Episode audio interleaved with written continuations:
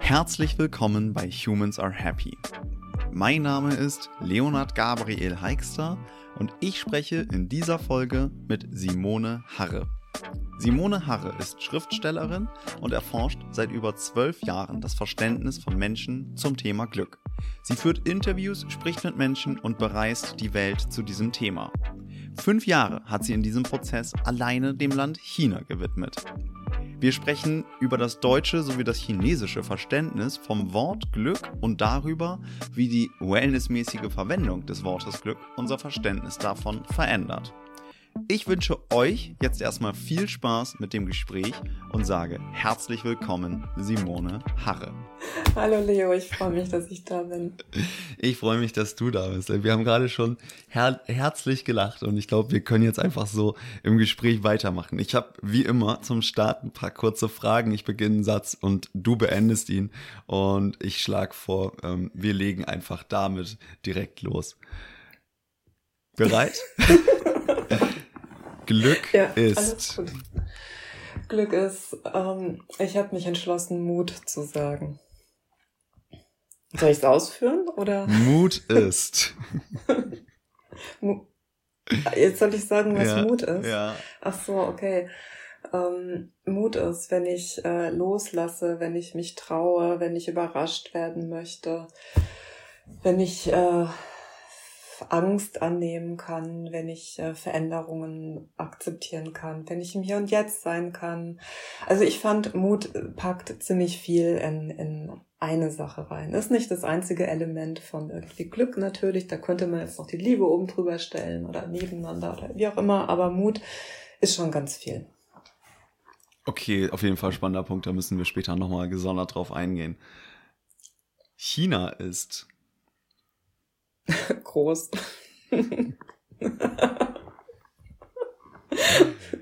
es ist ähm, so groß, dass selbst ein Chinese mehrere Leben dafür braucht, das zu verstehen.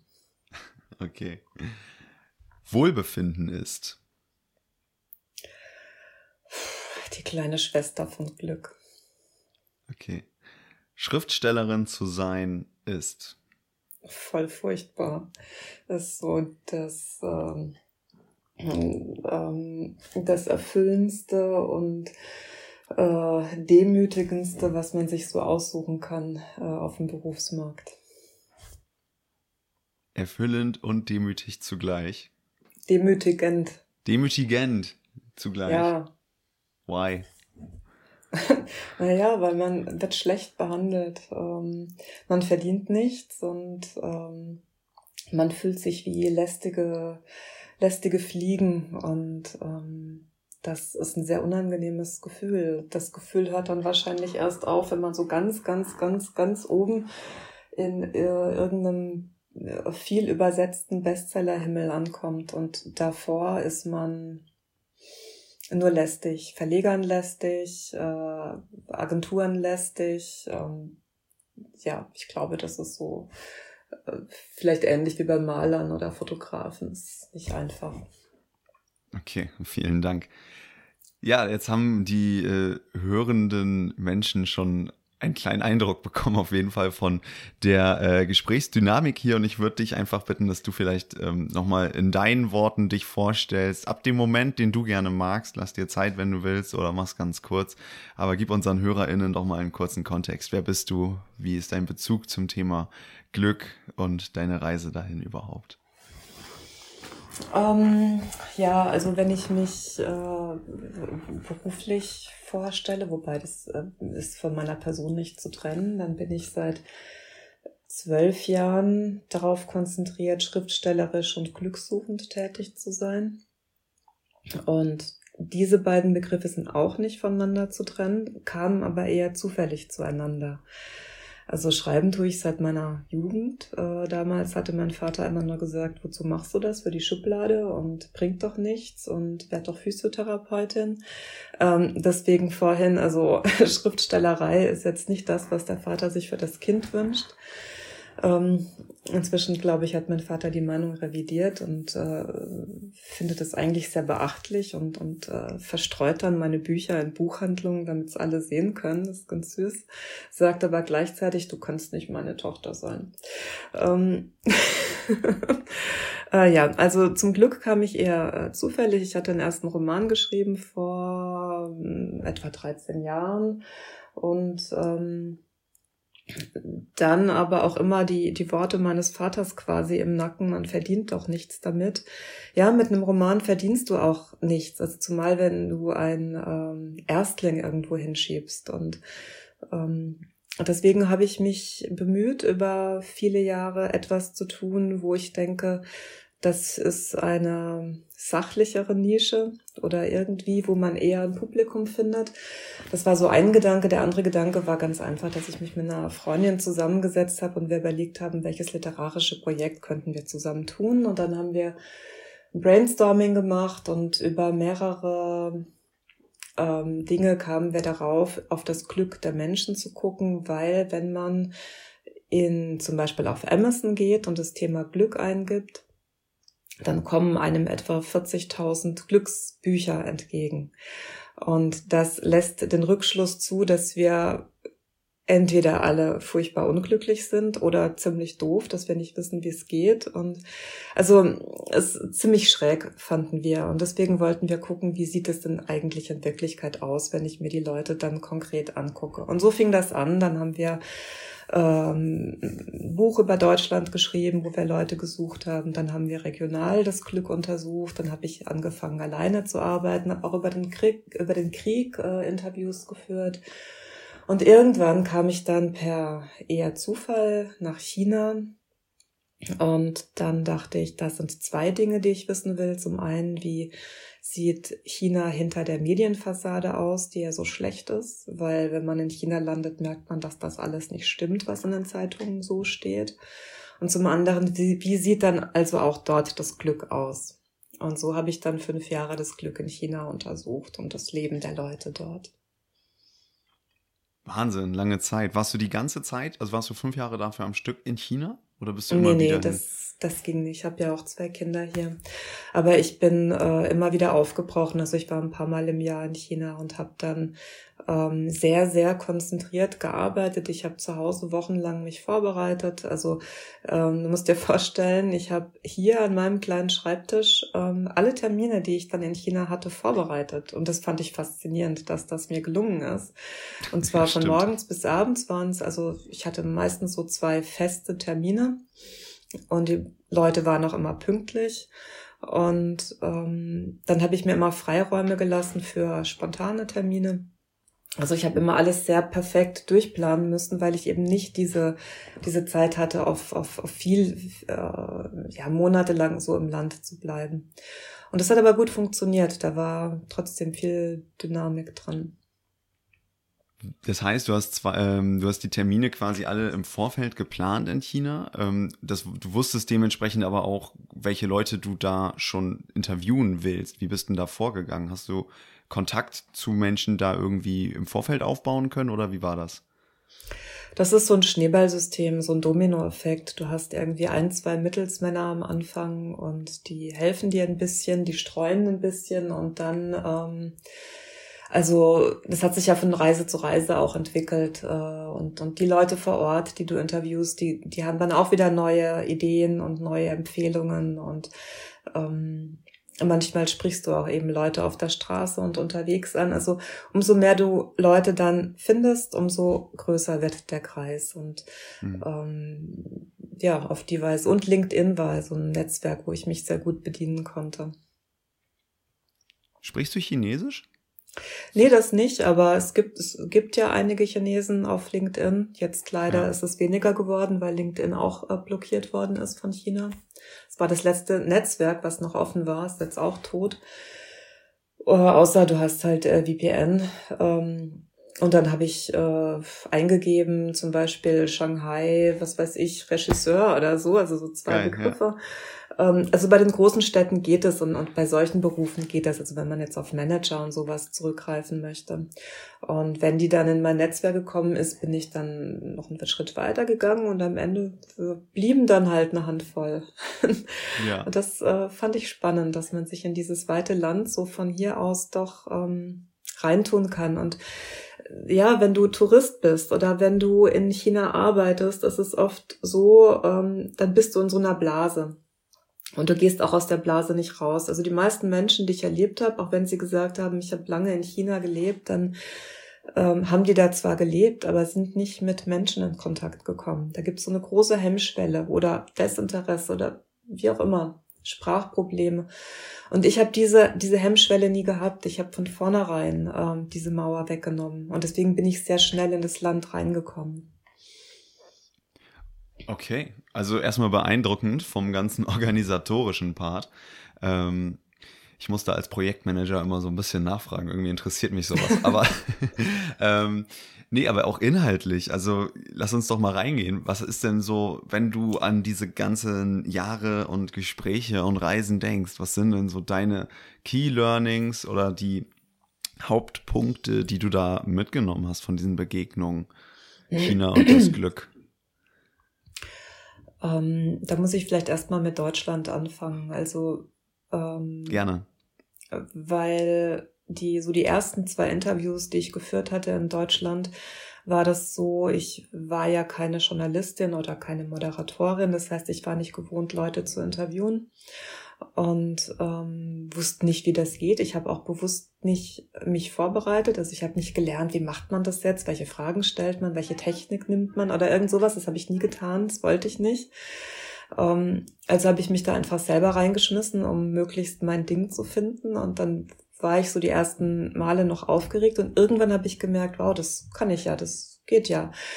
Und ein Grund, warum ich das gemerkt habe, war, dass ähm, ich bin in nicht in die die äh, in, ähm, ja in diese Journalisten ähm, Funktion getreten, wo ich irgendwelche Fragen abgearbeitet habe, sondern ich bin immer ins, ins menschliche Gespräch gegangen. Also ich war offen, aber der andere war offen, also beides. Und mich hat es sehr berührt, dass die Leute unglaublich gerne erzählt haben, weil sie offenbar alle ähm, gerne erzählen möchten. Weil dieses ähm, Zugehört bekommen so selten da ist. Und wir denken vielleicht, dass es nur einsame Menschen betrifft, denen man nicht zuhört. Also dass, dass die, die Alleinstehenden oder die Unbeliebten ähm, keinen haben. Aber in Wirklichkeit sind es fast alle, die keinen Zuhörer haben. Also so einen echten Zuhörer, nicht nur so das Bierchen am Abend. Mhm. Und ähm, das hat mich hier sehr berührt. Und in diese Offenheit konnte ich halt sehr gut reingehen. Ich konnte die Leute sehr gut spiegeln. Ich, ich saß irgendwann einfach nur da und habe geschehen lassen. Und dieses gleiche Element habe ich dann auch in China angewandt. Und in China ähm, ist es noch stärker so, dass den Menschen dieses Gefühl von, da hört mir jemand zu, da will jemand wissen, wer ich bin, da will jemand wissen, wie es mir geht, da will jemand meine Träume, meine Sehnsüchte hören. Das ist so, ähm, das war so ganz verblüffend für die Chinesen. Und ähm, manche kamen vorbereitet äh, mit einem Paper zu mir und haben dann äh, ihre, ihre Berufsstationen runtergebetet und haben gedacht, na klar, das will die Deutsche jetzt wissen. und für mich waren das aber nur die Momente, die, die ich halt brauche, um zu verstehen, was der jetzt für, ein, für einen Lebenslauf, für ein Herkommen hat. Aber das eigentliche Gespräch fing ja danach erst an. Also wie geht's dir? So wie fühlst du dich äh, in, in, in deinem Beruf und was willst du? Und das war immer der Moment, wo die ähm, erstaunt waren und wo sie berührt waren. Und wenn ich dann sie auch noch gelobt habe, wenn ich sie an Momenten gepackt habe, wo sie nicht mit gerechnet haben, dann äh, hat sich irgendwie auch alles geöffnet. Und es war einfach immer ähm, sehr schön. Und viele haben auch zu mir gesagt, ich verstehe gar nicht, dass die Menschen in China dir so viel erzählen. Das tun wir normalerweise gar nicht. Aber äh, sie taten es. Und sie taten es ähm, sehr tief. Also und es gibt ja viele Schichten beim, bei den Chinesen, so Gesichtsverlust und wo man dann so an die Tiefe drankommt. Aber ich bin schon recht weit gekommen, glaube ich. Spannend, echt. Ähm, und also jetzt in, innerhalb dieser Gespräche, wenn du das sagst, ich stelle es mir total also irgendwie auch herzerwärmend vor, wenn man sich dann wirklich öffnet und einfach so Begegnungen wirklich von, also so richtig Menschsein-mäßige Begegnungen hat. Ähm, aber war dein, war dein, ähm, dein Fokus, wolltest du rausfinden, was macht Menschen in China glücklich? Was ist Glück für Menschen in China oder was ist Glück am Beispiel von Menschen in China? Ähm, wie erstens, wie war da dein Fokus und zweitens, was war das quasi, was du dann so mitgenommen hast? Ähm, ja, es ist beides. Zum einen will ich wissen, wie leben diese Menschen. Mhm. Also wie ist, wie ist die Lebensstruktur, die Denkstruktur und zum Zweiten, wie ist das in Bezug auf Glück, weil das bedingt sich ja gegenseitig und äh, wie das mit äh, Deutschland ist, das habe ich mir fünf Jahre lang angeguckt und ähm, Dafür habe ich mir jetzt die Zeit in China gelassen und wäre nicht Corona, wäre ich jetzt in anderen Ländern gewesen. Also ich will, ich will ja dieses System des, des äh, Glücksdenkens in äh, verschiedenen Ländern ähm, durchgucken und ähm, das ist schon spannend, wie unterschiedlich das motiviert ist. Also zum einen würde ich sagen, ähm, der Mensch und, und, die Sehnsüchte, die sind auf der ganzen Welt äh, archetypisch, äh, natürlich. Also wir, wir haben mhm. alle ein Herz, wir wollen alle berührt äh, und werden und geborgen sein und verstanden sein. Das kann sich nicht von Land zu Land ändern. Aber so bestimmte Parameter sind halt schon anders, wie, weil äh, Gesellschaftsstrukturen anders sind und ähm, äh, in, in China begegnete mir also ein Glück, das für mich sehr blass war. Und das tat mir sehr weh in all den Jahren, weil ich finde dieses Volk äh, eigentlich großartig und ich finde ähm, die, die alte Philosophie, die alte chinesischen Weisheiten, dass auch die Medizin, das ist was Großes und es ist uns auch äh, sehr ähnlich. Also wir haben sehr viele ähm, Sprüche, die sehr ähnlich sind. Total. Äh, also wir sind uns irgendwie ganz nah, deswegen mögen wir uns eigentlich ganz gerne, auch wenn das im Moment nicht so danach aussieht. Aber seitdem die Chinesen ihr Wirtschaftswunder haben, äh, sind sie äh, so weit entfernt vom Glück wie noch nie. Also ihnen geht's gut. Ähm, das ist natürlich schon wünschenswert. Sie können sich Dinge leisten, sie können wieder aufatmen, sie müssen nicht mehr so um ihr Leben kämpfen. Das ist natürlich auch eine, vielleicht, also wenn man es Glück nennen möchte. Ähm, aber auf der anderen Seite haben sie unglaublich viel verloren. Ähm, Was haben also sie verloren? Nur, ja, sie sind nur am Rennen, sie haben keine Zeit mehr, sie spüren sich nicht, sie äh, ihre Werte sind Konsum, Geld, Hierarchie, Erfolg, Glück, äh, äh, äh, Erfolg, Reichtum. Also mein Dolmetscher sagte immer, ähm, Chinesen haben nur eins im Kopf, äh, so Kampf und Erfolg. Also ähm, das, das, das, das dicke Auto äh, ist einfach total wichtig. Und ähm, das sind Werte, die bei uns eher äh, abgenommen haben. Also nach dem Zweiten Weltkrieg war man da so ähnlich drauf. Ähm, da hat man auch sehr an diesem Konsum gearbeitet, um sich wieder zu spüren, um, um sich wieder was leisten zu können. Da gehörte das auch zum Glücksparameter. Aber irgendwann hat man gemerkt, dass es das ja eigentlich gar nicht ist, dass es doch eigentlich äh, bei Glück um, um innere Werte letzten Endes geht. Und dass man äh, mit mehr, mit mehr an Anhäufung nicht automatisch glücklicher wird und dass es auch nicht funktioniert. Man kann nicht ewig anhäufen. Und ähm, in, in China äh, würde würd ich sagen, ist der Mittelstand vermutlich der, dem es am besten geht, ähm, weil das sind, das sind die Ausschläge nach oben noch möglich und ähm, so, aber die ganz Reichen, die wissen ja dann gar nicht mehr, was sie jetzt noch äh, haben können wollen. Die Armen wollen gerne noch mehr haben, aber also ich habe fast keinen Chinesen erlebt, von dem ich sagen kann, der war jetzt echt glücklich. Äh, die meisten waren einfach nur total gestresst und hingen in einem Rad drin, ähm, das mit unserem Rad nicht vergleichbar ist. Aber das kann jetzt ja auch zum Teil davon kommen, wenn du sagst, wie kommst du an die Menschen ran? Du gehst über LinkedIn, ne? dann hast du ja tendenziell auch Menschen, die irgendeine managen, managende Funktion innehaben oder so. Ja, das stimmt, ja. Ähm, das ist richtig. Ähm, also ich hatte viele solche Leute, ich hatte aber auch andere. Bei den Reichen war es so, dass die äh, tatsächlich eher diese diesen erfolgsverstellten Blick hatten oder aber im Gegenteil, da sie ähm, auch Auslandserfahrungen hatten, ähm, hm. hatten sie auch wiederum ähm, durch ihre Bildung auch wieder einen höheren Weitblick. Also auch das, also so, es war so, so beides. Aber am, am schönsten war es in China immer auf dem Land. Also wenn ich da ins Land eingetaucht bin und das waren keine Termine, die ich dann im Vor Vorfeld machen konnte, dann habe ich eigentlich Menschen getroffen, die, ähm, da, da ging die Zeit anders. Da war man noch an den den geerdete, an den geerdeten, geerdeten äh, Werten äh, eher dran. Ähm, das mag ich manchmal als verklärt betrachten, aber äh, die Metropolen in China, die sind schon sehr krass. Also das ist schon ein Aufreiben, da mitzuhalten. Also äh, von außen betrachtet sieht es immer aus, als wäre China glitzernd und alle wären Millionäre, aber in Wirklichkeit ähm, äh, ist das ganz, ganz hart, da auf dieser oben, auf dieser Linie oben mitzustimmen. Siehst du da Parallelen zu Deutschland? Also die Metropolen sind wahrscheinlich in China einfach 20 mal so groß, schon keine Frage. Aber wenn man hier irgendwie schaut in Deutschland, äh, Ballungsräume oder Stadtgebiete und ländliche Gebiete, ist da ein Unterschied zwischen den Menschen, mit denen du gesprochen hast, was so die Wahrnehmung von, von Glück, ne, lassen wir das Wort jetzt mal so undefiniert stehen, ähm, ist. Ähm, wie gesagt, gibt es da eine Parallele?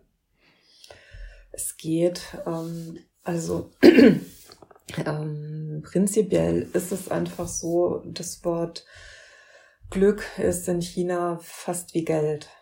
Ähm, Auch spannend. Ja, also. Also der Satz alleine.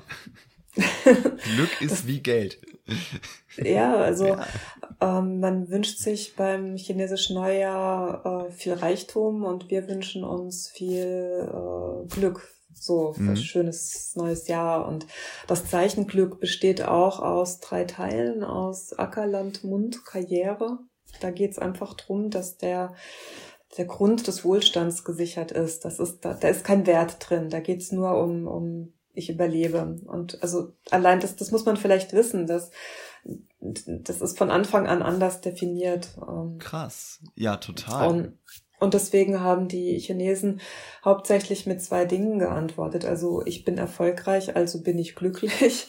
Äh, und ich habe eine Familie, also bin ich besonders glücklich. Also Familie ist immer das Erste gewesen, was sie genannt haben, automatisch. Also ganz, ganz, ganz wichtig ist die Familie, weil das ist deren Sozialsystem, in dem sie aufgefangen sind. Und viele Chinesen haben dann zu mir gesagt, wir verstehen gar nicht, warum sind die Deutschen dann überhaupt nicht fleißig? Warum geben die sich mit so wenig zufrieden?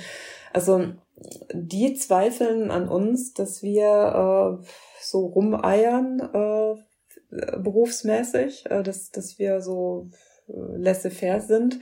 Und wir ähm, finden, dass die halt äh, nur rumrennen und äh, hinterm Geld her sind. Und da finde ich, ähm, das will ich jetzt gar nicht sagen, das eine oder das andere, sondern das Schöne wäre, wenn man das in die Mitte bringt, weil wenn du, also gerade wenn du so, so Leute interviewst, die in den Führungspositionen sind oder die irgendwie eine Firma aufgebaut haben, egal ob das jetzt Business oder im künstlerischen Bereich ist, die geben einfach alles und die geben auf eine Art und Weise alles. Ähm, das ist zwischen beispiellos und äh, zum Kopfschütteln. Und schon aber auch, wo man ein bisschen demütig werden kann und sagen kann, ja mein Gott, die, die sind nicht immer nur an ihrem Ego dran. Ähm, die, die können auf unglaublich viel verzichten. Wobei, da kannst du auch wieder weiterdenken und sagen, ja, aber sie machen es ja auch wieder für sich, ist auch wieder Ego. Also ich weiß nicht. Ist schwierig, aber ich finde den, den Fleiß, den die Chinesen haben, ähm, beispiellos, auch auf positive Art. Oder guck mal, wenn du hier ähm, siehst, was für ausländische Gruppen ähm, betteln zum Beispiel. Du würdest nie einen Chinesen sehen, der am Straßenrand steht und seine Hand ausstreckt. Das, das gibt es nicht. Ein Chinese ist unglaublich krass für sich selbst verantwortlich. Der wird immer einen Weg finden. Ähm, hat vielleicht auch was damit zu tun, dass äh, die Psychologie in China nicht sehr groß ist. Aber das finde ich schon faszinierend an den Menschen da. Wahnsinn, ich finde es ich find's total spannend, gerade was du gesagt hast. Drei Punkte. Also zum einen, ganz kurz muss ich nachfragen, ich habe das richtig verstanden, das Symbol Glück setzt sich aus Elementen äh, quasi zusammen Ackerland, Mund, also quasi ich habe was zu essen, interpretiere ich jetzt mal, und Karriere. Also okay, krass. Wenn das, wenn man mal ins, ins Deutsche nämlich geht, äh, einfach sich her anschaut, was kommt denn ähm, das Wort Glück her, dann ist es ähm, Stand meiner Recherche aus dem Gelucke, Niederhochdeutsch, gelingen. Ne? Also mir gelingt etwas und wir, wir sprechen dann ja auch schnell immer vom gelingenden Leben und dann sind wir auf einer viel, äh, haben einen viel geöffneteren Blick, jetzt mal im übertragenen Sinne, als ähm, ja, ich habe was zu essen und ich habe einen guten Job. Ähm, einfach total spannend und einfach auch total wichtig. Das, da braucht man nicht Deutsch und Chinesisch vergleichen, da reicht schon das Englisch, das Happy zu nehmen. Ne, ähm, da hast du ja auch totale, totale Unterschiede zum Teil, was, was die Englischen, im Englischen mit Meaning quasi genannt wird und was wir unter Sinn verstehen, was aber irgendwie im Glück auch mit inschwingt. Also man muss da immer so aufpassen, da geht schon durch die Übersetzung mal viel verloren. Total, total schwierig. Also dieser Begriff ist total schwierig, ja. Ja, voll. Echt schlimm. Aber das ist vielleicht ein ganz guter Anknüpfungspunkt. Das zweite, was ich einfach kurz mal sagen muss. Total geil. Du hast meinen Blick erweitert.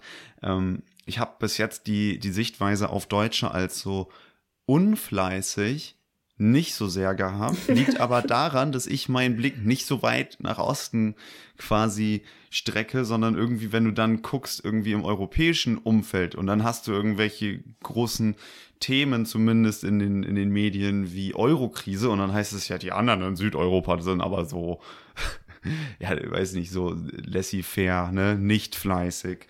Ähm, und dann gibt's aber nochmal quasi Chinesen, die sagen über die in Anführungszeichen arbeitsamen Deutschen, boah, die, die machen sich da aber einen Lenz. Also total lustig, die Perspektive zu verschieben für mich und grundsätzlich super wichtig. Danke. Ja, es ist tatsächlich eine Sache der, der Perspektive und äh, im Moment ist es einfach sehr verhärtet, weil ähm, die beiden Perspektiven wie so, so Bluthunde aufeinander losgehen, anstatt zu gucken, woher kommt diese unterschiedliche Perspektive und was kann man davon äh, ins Land reinnehmen. Mhm. Aber so wie wir auf, auf China zeigen, dass die ganz doof sind mit ihren Menschenrechten und dann essen sie auch noch Hunde, ähm, tun die Chinesen das inzwischen auch. Ähm, ich habe erlebt als Deutsche, dass ich unglaublich hofiert werde. Ich war ganz toll, einfach weil ich Deutsche war und weil ich auch noch größer war als die. ähm, das ist total schräg, wenn man einfach ohne den Mund aufzumachen schon toll ist. Ähm, aber inzwischen hat sich der Wind auch so weit gedreht, dass ähm, die Regierung ja jeden westlichen Einfluss mehr und mehr tilgen möchte und äh, eine richtige Mauer wieder gebaut hat. Und ähm, ich bin gespannt, wie das ist. Also weil auf der einen Seite, wie das wird, weil auf der einen Seite mögen die Chinesen äh, unsere Philosophen total gerne. Äh, unsere und die äh, französischen. Ähm, also die vergangenen Philosophen. Also wir sind die, das Volk der Dichter und Denker und da kennen sich die, die Chinesen gut drin aus. Besser als wir äh, sehr oft. Also, also das ist populär ich, ich frage mich halt immer, ob sie das dann auch so durchdringen können. Also ob die mit ihrer Perspektive, mit ihrer Herleitung, ob sie wirklich verstehen, was unsere Philosophen da sagen, weil das ja dann so gar nicht kompatibel ist. Und An was denkst du denn jetzt gerade? Also was sagen unsere Philosophen? Ja, das wäre ja dann so, so ähm, Sachen, wo es dann um Werte geht, um ähm, um die Ich-Entfaltung und äh, die Gedanken sind frei und, und solche Dinge. Äh, das wird ja konsumiert dort, aber äh, es ist wie, ähm, ich habe den Eindruck, wie, wie abgeschnitten dann aber vom eigenen Leben, wo man dann eher den, den konfuzianischen Fünf-Punkte-Plan trotzdem weiterhin erfüllt. Ich ich weiß, weiß auch nicht, da bin ich noch nicht so ganz dahinter gestiegen. Also ich hatte einmal ein Interview, das, das fand ich total krass. Da habe ich einen Professor besucht ähm, ähm, in Xi'an. Und der, der hatte Auslandserfahrung, der hat ein paar Jahre in Deutschland gelebt und war total glücklich, eine Deutsche zu treffen und war mega aufgeregt. Der war so aufgeregt, dass, dass er schwitzte und zitterte und es war ganz schlimm. Krass. und er hatte seine Frau mit dabei, die war französische Dolmetscherin, Reiseleiterin und dann saßen wir da in seinem Studierzimmer und er hörte nicht auf zu zittern. Ich dachte, der, der kippt mir aus dem Schlappen vor, vor Freude und Panik. Und als ich ihn dann fragte, was er sich denn wünsche, wenn er einen Tag entscheiden könnte, ohne dass er einfach im Traum, wie, ist, wie würde sein perfekter Tag aussehen, ähm, da, da hat er noch mehr gezittert und, und gestammelt und gestottert und das geht nicht, kann ich nicht er, er konnte es nicht ausspucken. Er war, er war nicht in der Lage, ähm, diesen Gedanken, diesen ganz einfachen Gedanken zu sagen, hätte er sagen können, ich, was weiß ich, ich lese den ganzen Tag oder ich sitze auf einer einsamen Insel, ich schwimme im Meer oder also einfach nur so ein Stück Fantasie habe ich von ihm gewollt und und das konnte er mir nicht geben und ich dachte, wenn das schon einer nicht kann, der ähm, mit den Deutschen vertraut war, der auch Deutsch sprach, ähm, wie soll das gehen für alle die, denen die Fantasie schon äh, in, in Kindheitsjahren abtrainiert wird, ganz bewusst? Und wie können sich dann die mit der Philosophie von Deutschland verbinden? Ähm, ja gut, das war jetzt, das war jetzt aber, ja, verstehe ich. Das ist, das klingt auch nach einer total krassen Begegnung, aber das war ja auch einer dann von. Ja, es war einer. Weiß ich nicht, 1, wie viel Milliarden? Drei, vier? so. Ja. Ähm, aber das, das war natürlich jetzt auch ein extremes Beispiel. Klar. Aber diese Sache mit dem ähm, Träumen, das ist den Chinesen, ähm, die, natürlich können die träumen, ähm, aber das ist etwas, was äh, nicht gefördert wird. Also im Gegenteil. Mit, mit Fantasie, ähm, das ist ja gefährlich, das ist ja subversiv, weil mhm. Fantasie ist ja nicht kontrollierbar. Und daher, man will ja kleine Soldaten, die, die, äh, die man einordnen kann. Das ist ja, also wenn unser Bildungssystem schon grauenvoll ist, dann ist das einfach nochmal diese Steigerung davon. Ei, okay. Ich, ich, ich ähm, schaue gerade aus dem Fenster und versuche ein Bild mir zu machen von dem, was du gesagt hast und habe nicht wegen deiner Ausführung, sondern wegen dieser riesigen Diversität so eine Art Flickenteppich einfach gerade, weil es wirklich nicht fassbar ist. Ne? Du hast ja vorhin gesagt, es ist groß und selbst ein Chinese bräuchte ähm, sieben Leben oder eine Chinesin bräuchte ganz, ganz viele Leben, um ähm, das zu fassen. Und genau so wirkt es auf mich auch gerade. Also ich kann den Reiz und die Faszination, die das auf dich auswirkt, äh, total, total nachvollziehen. Ich sehe dich, ich habe jetzt das Glück, ich kann dich ja auch sehen, weil wir uns gerade hier zumindest übers Internet anschauen können. Aber ja, Wahnsinn. Ey, vielen Dank. Ja, also Krass. alles, was ich sag, auch mit Vorsicht zu genießen, weil ähm, ich also wenn man, wenn man auf China antwortet, also wenn man auf solche Fragen antwortet, sagt man ja, das ist dann so und so. Aber im Grund ist dieses so und so einfach wahnsinnig schwer. Mhm. Also bei China finde ich ganz besonders, weil äh, ich habe ja mein Buch dann auch entsprechend so gestaltet, dass ich nicht gesagt habe, so, das habe ich jetzt erlebt und die sind jetzt so und so, sondern ich habe immer versucht, die Menschen sprechen zu lassen und das, also du, du sagst Flickenteppich, dass man das wie, wie Mosaikstücke aneinander reiht und einen kleinen Ausschnitt dann bekommt, zu sehen, aha, so sind also die Lebensläufe, dass die Menschen sich selbst erklären und nicht ich hingehe äh, und etwas erkläre, weil du könntest jetzt jemand anderen interviewen und der würde dir den Flickenteppich nochmal ganz anders erläutern. Ähm, und ein Chinese wird es dir auch nochmal anders erläutern. Und das ist so spannend an dem Land, ähm, dass du da wirklich ähm, das ist wie eine Zauberkiste und du kannst da noch ganz viel Marco Polo sein und bist niemals am Ende. du kannst ganz viel Marco Polo sein und bist niemals am Ende. Also den nehme ich auch nochmal mit. Nächstes, äh, nächster Punkt äh, hängt jetzt seit fünf Minuten bei mir im Hinterkopf und ich muss ihn aussprechen. Ähm, das ist der Begriff Glück ist ganz schrecklich. Ich werfe diesen Ball in den Raum und bitte dich, ihn aufzufangen. Warum? naja, wir hatten ja schon mal drüber gesprochen. Ne? Also, ähm, weil, also zunächst mal glaube ich, ist es einfach dieses sprachliche Problem, dass es ein unglaublich, äh, also dass es so ein Oberbegriff ist und der ist wahnsinnig schwammig und ähm, muss herhalten für ganz viel. Und früher bei den Griechen angefangen, die haben den sehr ernst genommen und äh, hatten äh, sich sehr stark mit Glück und Gesellschaft auseinandergesetzt. Das fing damals an, als sie die, die, äh, als sie gedacht haben, mein Gott, also das mit den Göttern, das kann ja alles nicht so hinhauen. Ich glaube, äh, auch mit dem Glück ist es irgendwie anders. Und dann fingen die an nachzudenken und haben das ernsthaft gemacht. Und dann ähm, gibt es so, so verschiedene Etappen des Glücks. Dann, dann kam die Kirche, die hat ähm, auch mit dem Glück irgendwie gespielt. Und ähm, ja, das muss ich kurz sagen. Ich hatte vor einigen Monaten ein, ein Buch gelesen, da ging es um Klöster in Georgien und da stand in diesem Buch, ähm, es gibt acht, es gibt sieben Todsünden. Mhm. Aber ursprünglich gab es acht Todsünden. Und die achte Todsünde hatte die Bibel rausgeschmissen. Und was glaubst du, was die achte Todsünde war?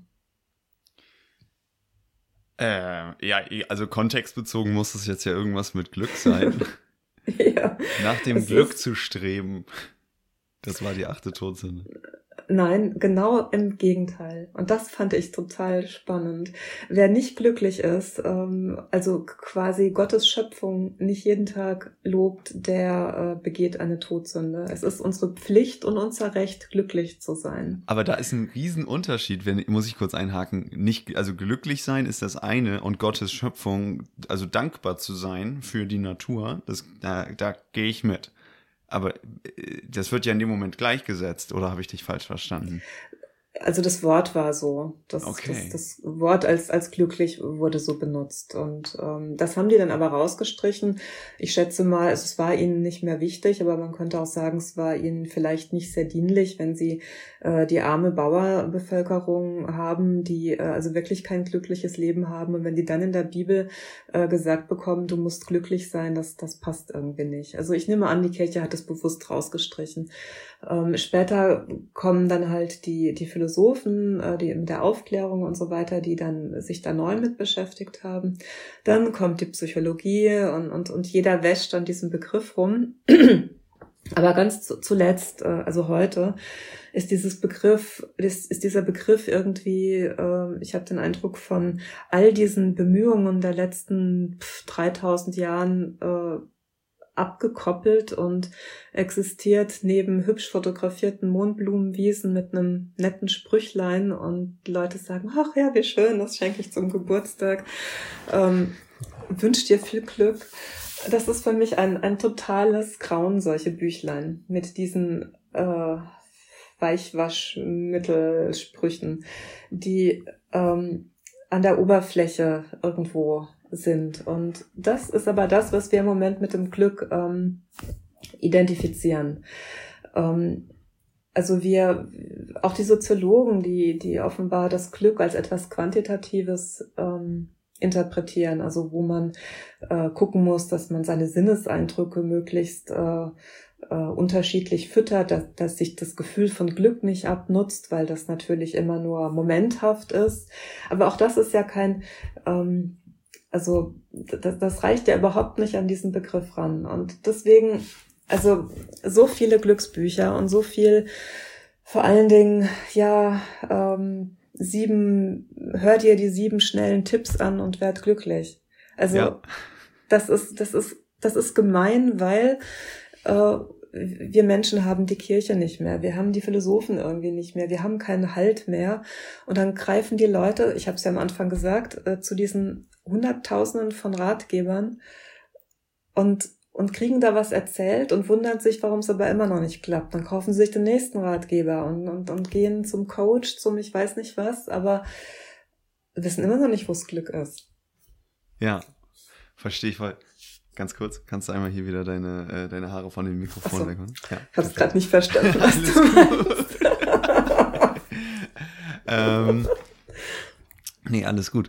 Ähm, Ja, aber voll, voll der spannende Punkt. Und als du gerade gesagt hast, was, was, was ursprünglich da als ähm, achte Todsünde, ganz kurz, das muss ich einmal einschieben. Ähm, wo hast du das gelesen? Es war von einem, ich weiß jetzt gerade nicht, wie das Buch heißt, von einem italienischen ähm, Journalist, der ähm, Interviews in Klöstern geführt hat und ich glaube, ein Rabbi hat ihm das erzählt und dann habe ich das äh, im Internet nachrecherchiert. Also du kannst das nachrecherchieren, ja. ist ein bisschen schwer zu finden. Okay, ja, alles klar, weil mir war es nicht bekannt. Aber zurück zum Thema. Ähm, diese achte Todsünde, ich finde, das ist total aktuell. Weil wenn du dir diese, was du jetzt gerade auch gesagt hast, ne, irgendwelche Ratgeber, nimm diese sieben richtig tollen Tipps und du hast ein sauerfülltes Leben. Oder hier hast du meine Mondblumenpostkarte. Ähm, das ist ja, und dann hast du auch Instagram und sonstige Geschichten, wo halt die ganze Zeit die Menschen einfach ins Gesicht grinsen. So, das wirkt halt so, als gäbe es so eine Art Verpflichtung, die ganze Zeit glücklich zu sein. Und als wäre ja. es, als wäre es eigentlich auch, als wärst du total doof. Du hast ja vorhin auch einen total tollen Satz gesagt. Entweder wir sind unglücklich oder wir sind einfach doof. Manchmal wirkt es auf mich so, als wäre so eine äh, zwischen den Zeilen vermittelte Botschaft, also wenn du unglücklich bist, dann bist du ja auch selber schuld. Und das ist natürlich total fatal. Ähm, aber es macht jetzt auch nichts ein. Also es ist natürlich in gewisser Hinsicht schon einfacher, wenn man sagt, ich muss nicht immer glücklich sein, weil um glücklich zu sein, muss ich zwangsläufig Unglück erleben, weil nur durch die, nur durch den Kontrast kann ich ja überhaupt da was erleben und spüren. Aber das ist, also ich finde das total aktuell einfach, was du gesagt hast, weil ich, für mich schwingt ganz, ganz stark einfach in Medien und Mode und vor allem Werbung ganz, ganz stark mit. Erlebst du das ähnlich? Ja, ja, ja natürlich. Also eine Kindergärtnerin hatte mal zu mir gesagt, ähm, sie äh, äh, hat immer das Gefühl, wenn sie in der Straßenbahn sitzt, dass alle anderen glücklich sind, aber sie nicht. Also äh, damit meine ich, du hast immer das Gefühl, wenn du ähm, also die, die Unzulänglichkeiten hat ja jeder. Man fühlt sich nicht mhm. schön genug, nicht toll genug, nicht gescheit genug, nicht reich, erfolgreich und so weiter. Aber du hast das Gefühl, die anderen, die, die, die checken's. Die haben einen besseren Job, die haben einen besseren Partner, die ähm, so ähm, das, das, das ist so fatal und du hast ja auch gerade gesagt, Werbung und Instagram, die, die tun natürlich ihrs dazu, dass diese Hochglanzgeschichte ähm, entsprechend so aussieht, als würde es den anderen gut gehen. Ist aber nicht so. Und also uns geht's ziemlich oft überhaupt nicht gut. Und dann ist ja die Frage, wie interpretiere ich dieses, mir geht es nicht gut? Ist das jetzt was Schlechtes oder ist das vielleicht sogar was Gutes? Oder muss man sich dafür mhm. überhaupt schämen? Und wenn, wenn so eine Außenwahrnehmung äh, suggeriert wird, dann läuft es natürlich darauf hinaus, dass man glaubt, man muss sich schämen. Ähm, gab auch schon Zeiten, da war es schick, wenn man Tränen weinte öffentlich, weil es von Empathie zeugte. Äh, man kann es ja auch umgedreht sehen. Tatsache ist, dass unglücklich sein etwas sehr Kostbares ist und auch was Wichtiges ist.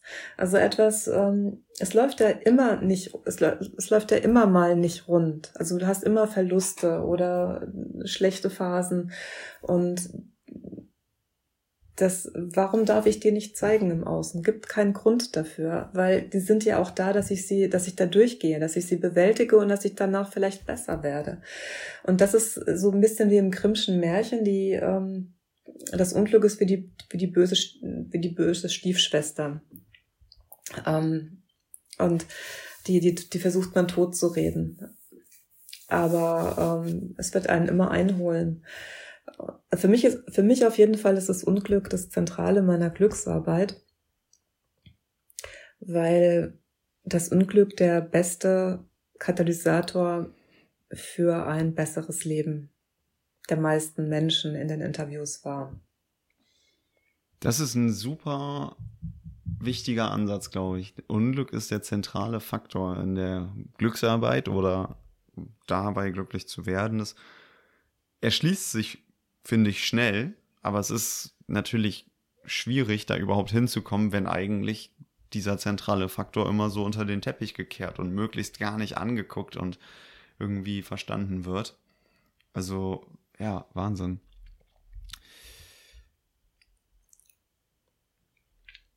Ich muss gerade an das Gespräch, ähm, das letzte Gespräch denken ähm, mit Nepalot. Ähm, da hatte wir nämlich auch einen Satz gesagt oder er hatte gesagt, nämlich wenn es also gl immer glücklich zu sein ist überhaupt nicht das Ziel, ne? Und dementsprechend ist es halt auch muss man es gar nicht vermeiden, mal unglücklich zu sein. Ne? Also es ist einfach das Gleiche mit anderen Worten.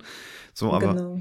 aber es ist es ist voll voll der wichtige Punkt der, glaube ich, auch jetzt gar nicht so eine universell neue Erkenntnis ist, der aber einfach zumindest in der Welt, in der ich mich bewege, irgendwie in Deutschland mehr oder weniger und äh, mit viel Medienkonsum kaum stattfindet. Ne, vielleicht gibt's da ganz bestimmt, gibt's da draußen Menschen, die das ganz anders leben. Und ich bin sehr froh, diese Menschen hier im Podcast auch treffen zu dürfen und dadurch meine Sichtweise zu erweitern. Aber ich finde, also für mich ist es so nicht so sehr erlebbar gewesen in den ja, Jahren bisher, in denen ich so auf, in denen ich so auf der Welt bin. Ja, guck doch mal, wenn du mit Leuten sprichst, was sie dir erzählen. Also sie, ähm, ich weiß nicht, ob das in anderen Ländern anders ist, aber die Offenheit der Menschen ist ja nicht sehr groß. Also man erzählt sich so äh, an der Oberfläche und je nachdem, wie groß die Freundschaft ist, äh, erzählt man ein bisschen mehr. Aber insgesamt erzählt man relativ wenig. Also die Verschlossenheit ist, die, die dominiert. Ähm, und ich finde, man, man merkt gar nicht, äh, oft nicht oder viele Menschen nicht, dass sie überhaupt, dass sie tatsächlich verschlossen sind, beziehungsweise Offenheit ähm, und Preisgabe von vermeintlich Intimen wird als ähm, auch hier, nicht nur in China, Gesichtsverlust betrachtet. Mm in meinen Interviews war es so, dass ich, ähm, dass die Menschen mir zum Teil krasse Sachen erzählt haben, sehr, sehr intimes äh, und ähm, also intimes, wo sie dann nicht in gutem Licht dastehen. Ähm, und ich dann hernach dachte, oh Gott, das ist jetzt so eine tolle Geschichte, aber ähm, der muss sich ja jetzt trauen, diese Geschichte herzugeben und ich schreibe jetzt darüber und dann hoffentlich überlegt er sich das jetzt nicht anders und ich habe viel Arbeit damit und, und dann haben die auch manchmal damit gerungen.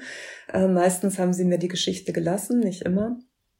Und die, die das geschafft haben, mir diese Geschichte zu lassen, haben nicht mich damit beschenkt, also mich auch, ähm, aber sie haben vor allen Dingen die Menschen damit beschenkt. Und keiner von den Lesern würde hingehen und sagen, was ist denn das für ein Arsch? Das ist ja ein Idiot, das ist ja, der ist ja voll peinlich. Nein, die sagen, wow, der traut sich und Mensch, ja, und, und mir geht's ja auch so. Und der ist da durchgegangen. Und wie mutig, dass er das von sich erzählt. Also Offenheit ist eigentlich genau das Gegenteil. Wenn du von deinem Unglück erzählst, dann geht den anderen sofort bang, bang, bang, bang, bang. Ja, mir geht's auch so, mir geht's auch so. Das ist das, was man erlebt, wenn man das Unglück tatsächlich auch mal nach außen trägt. Also nicht weinerlich. Das Weinerliche ist anstrengend. Aber das Ehrliche, das Mutige. Und das eröffnet dir sehr, sehr viel mehr. Und es fehlt uns total.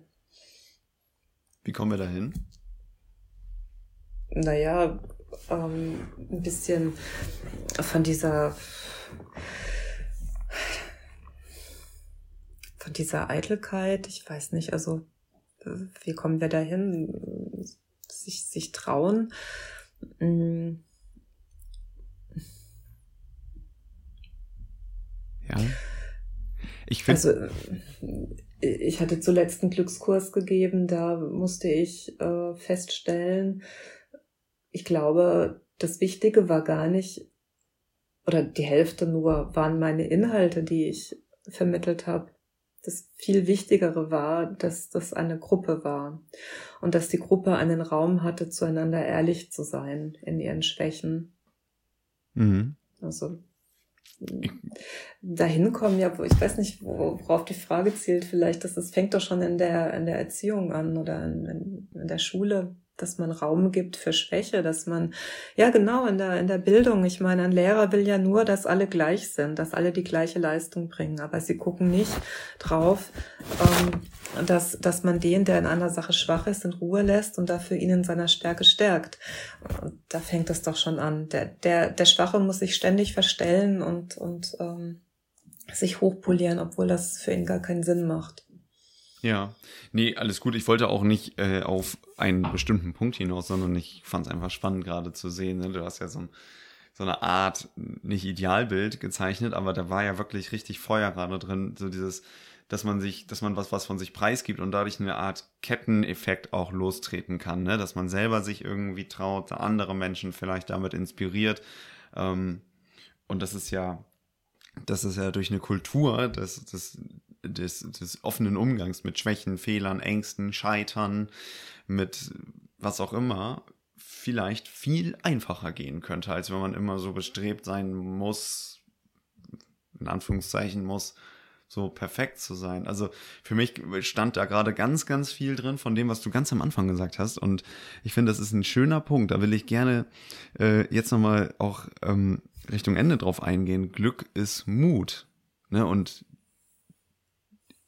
eigentlich wollte ich dich fragen, inwiefern Mut? Ich kann mir jetzt aber schon fast was denken, warum, warum Glück Mut bedeutet. Aber vielleicht führst doch einfach nochmal kurz mit deinen Worten aus.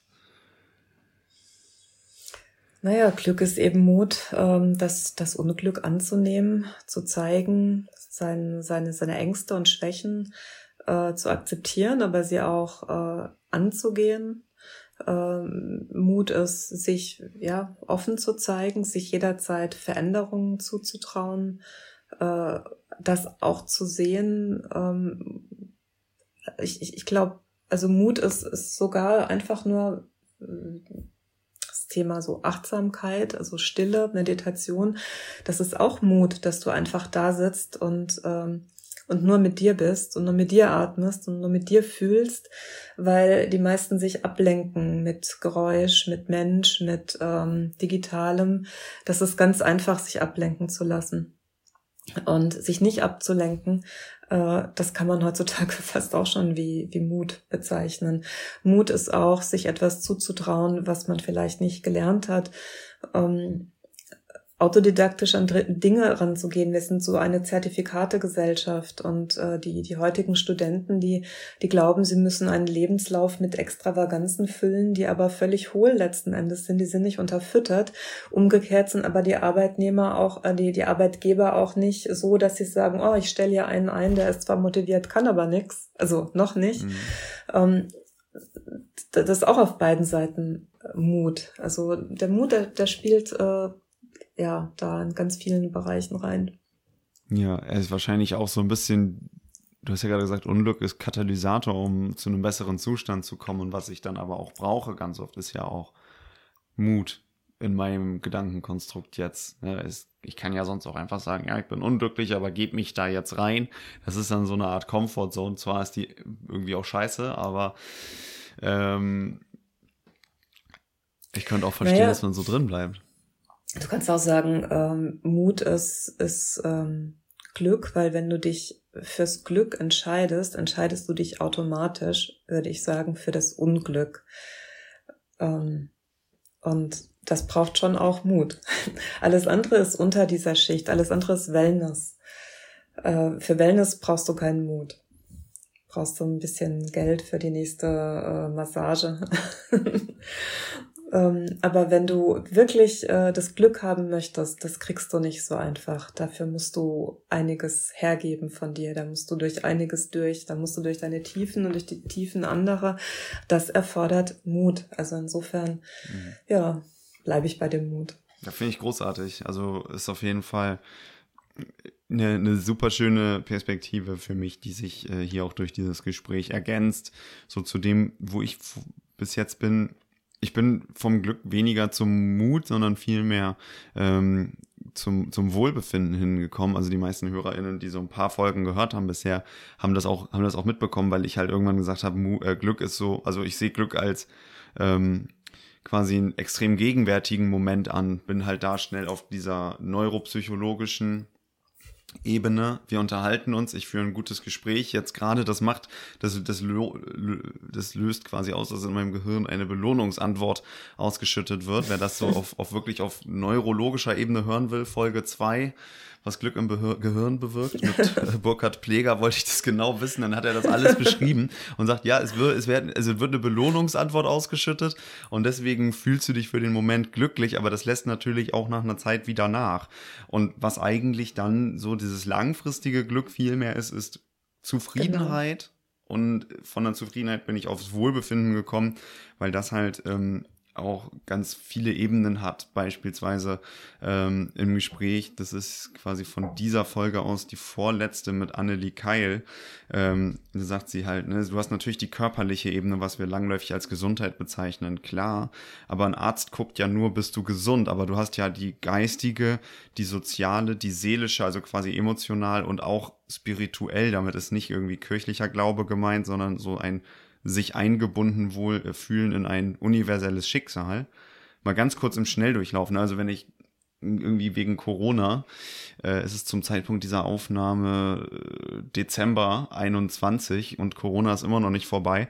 Ähm, wenn ich, wenn ich einfach jetzt langsam rumkotze, dann kann ich natürlich ganz viel Weltschmerz in mir tragen und das könnte auslösen, dass ich, dass es meinem Glück im Wege steht. Wenn ich aber sage, ja, ich fühle mich irgendwie eingebunden in ein universelles Schicksal, das haben andere Leute noch viel schlimmer und äh, andere weniger schlimm, aber irgendwie ist es gerade da, dann hilft mir es damit umzugehen und Dinge anzunehmen und deswegen bin ich irgendwie stark beim Wohlbefinden gelandet, weil das einfach ganz, ganz viel hat, ähm, was was, was so, also wer, wer, wer ein umfassend stabiles und vielleicht sogar vergleichsweise hohes Wohlbefinden hat, der kann schon, oder die natürlich auch, oder der Mensch kann schon gar nicht so ein schlechtes Leben eigentlich haben.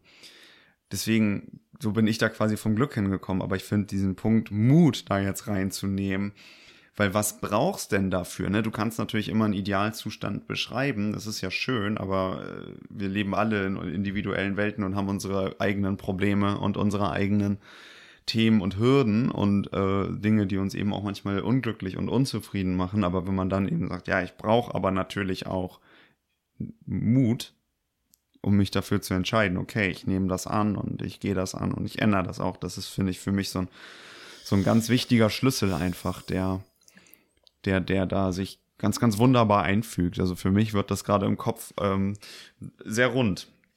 Aber Mut ist ja äh, nicht Glück, also ist ein Schlüssel, ist ein Weg. Genau. So. Genau, es ist ein Weg. Und äh, also was ich einen schönen alternativen Begriff für Glück vielleicht finde, ist das ist der Begriff des Embodiment. Ja.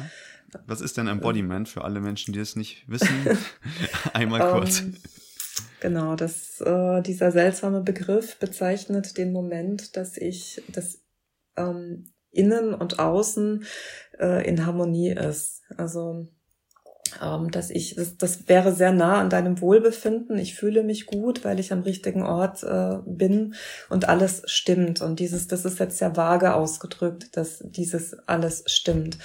Und ich glaube, wenn das Glück als Wellnessbegriff äh, verstanden wird, dann fühle ich mich wohl, wenn ich gerade massiert werde, wenn ich im Fünf-Sterne-Hotel hocke und Cocktail schlüpfe, dann würden die Leute sagen, ich fühle mich wohl, habe ich mein Wohlbefinden, so wie du das als ähm, Definition hast. Aber wenn ich weitergehe und das Wohlbefinden auf der Skala weiterschiebe mit dem äh, Schlüssel des Embodiments, dann ist es dort das Wohlbefinden, wo innen und außen im Sinne von ich bin äh, an einem Ort, weil das ist mein Ort. Das ist jetzt nicht der Ort an dem Wochenende, der mich glücklich macht, äh, weil ich gerade äh, gestresst bin oder weil ich es mir leisten kann, sondern das ist der, der meiner ist. Also der, ich, ich bin bei meiner Berufung, ich spüre mich, ich weiß, wer ich bin, was ich will. Und da sind die ganzen Glaubenssätze, die habe ich abgearbeitet, da bin ich durch, da ich bin ganz in mir. Und deswegen bin ich im Außen auch in der Harmonie. Also da, das wäre die Steigerung. Das Wohlbefinden bleibt ja. Also das, das Wort bleibt, aber wenn die, ähm, die Skala, die, die verändert sich. Also ich finde das alles total schwer mit diesen ganzen Begriffen. Ähm, aber das ist mir halt wichtig, dass das Glück ähm, von, von diesem Wellness-Wohlbefinden weggeht und diese Schicht weiter äh, geschoben ist. Ja, ja, wichtig, wichtig, wirklich. Und ähm, das kann man nicht häufig genug betonen. Da gibt's ja genug Hochglanzmagazine und äh, Mondwiesenfotos. Ähm, und alles ist in Ordnung. Das hat ja auch wirklich alles seine Berechtigung. Aber es ist halt wahrscheinlich für die Gesellschaft insgesamt eher ein Faktor, der sie unglücklich macht, wenn man immer so den Fokus ja. verschiebt und irgendwie mit der Pistole auf der Brust, jetzt sei aber glücklich, du bist doch genau. in so einem... Entspann dich doch. Sei entspannt, ja genau.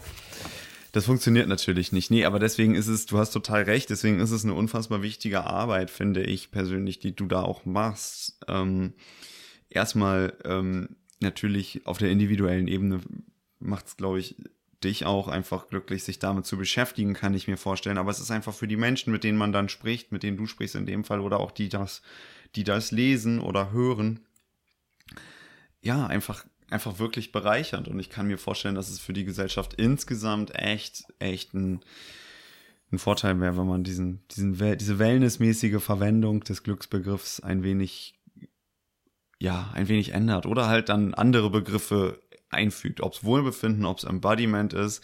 Und dann ist es wieder nur eine Frage der Zeit, bis das wellnessmäßig naja. verwendet wird. Aber naja, ja, vielleicht, aber weißt du, diese, du hast ja gerade gesagt, diese ganzen äh, Zeitungen und, ja. und, und äh, was man alles machen soll, das ist ja nur Stress ich muss jetzt Yoga machen, ich muss jetzt äh, äh, atmen, ich muss jetzt, mhm. äh, also so, das ist eine, oh Gott, das habe ich heute noch nicht gemacht, da bin ich aber nicht glücklich genug und so weiter. Aber wenn ich diese, wenn ich auf dieser, dieser Linie, die ich, die ich gerade gesagt habe, wenn ich da zu dieser inneren Zufriedenheit, also diesem Embodiment gehe, dann ist egal, wie viel ich am Tag heute gemacht habe. Das zählt ja alles gar nicht, weil es geht ja um eine Haltung. Also Glück ist ja eigentlich da, wo ich mich, also wo ich eine Haltung habe. Ja, und das ist egal, ob ich zehn Stunden Yoga gemacht habe oder nicht. Und insofern, das ist der Moment, wo es nicht mehr um Stress geht und wo nicht jemand, der die Pistole auf die Brust setzt und hast du jetzt genug äh, irgendwie äh, an deiner Achtsamkeitsbibel gearbeitet oder nicht. Punkt. Ja, wirklich. Point and Case. Ich finde, das ist, äh, es ist ein sehr schöner, ein sehr runder Punkt, an dem wir auch gerade sind. Ähm, Deswegen würde ich, äh, würde ich sagen, lass uns, lass uns an der Stelle vielleicht gleich mal zum Abschluss kommen. Aber ja. ähm, trotzdem, bevor ich das jetzt hier ganz abrupt stoppe, das will ich nämlich natürlich auch nicht, ähm, hast du gerade dazu noch einen Punkt oder einen Gedanken, den du wichtig findest anzufügen ähm, oder den die HörerInnen da nochmal mitbekommen sollen, dann sende den gerne da war jetzt schon so viel drin. Ich könnte jetzt auch noch zehn Stunden weiterreden. Lassen wir es dabei. Das ist okay. Okay, alles klar. Also. Nee, alles gut. Okay. Zwei kurze Fragen. Über welchen Satz oder über welche Frage sollte sich jeder Mensch einmal Gedanken machen? Oh, das sind so Fragen, Leo. Ja, das brauche ich für meine Postkarte. Wie soll ich das dann so schnell aus mir rausholen? Spontan. Es muss nicht perfekt sein. Es dürfte morgen eine andere Antwort darauf geben.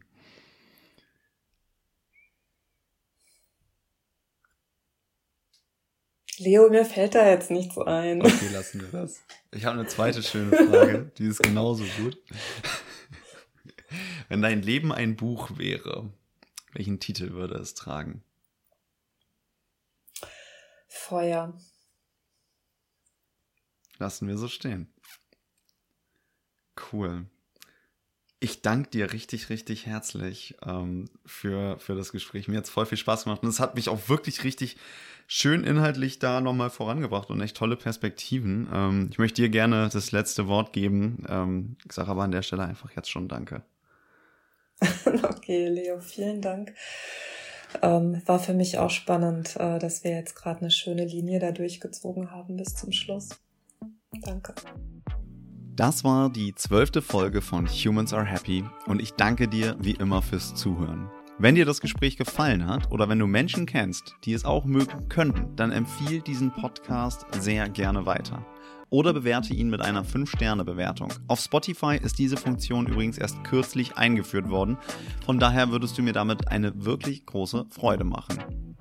Die nächste Folge bei Humans Are Happy wird eine Premiere. Ich werde nämlich zum ersten Mal mit Kindern in diesem Podcast sprechen.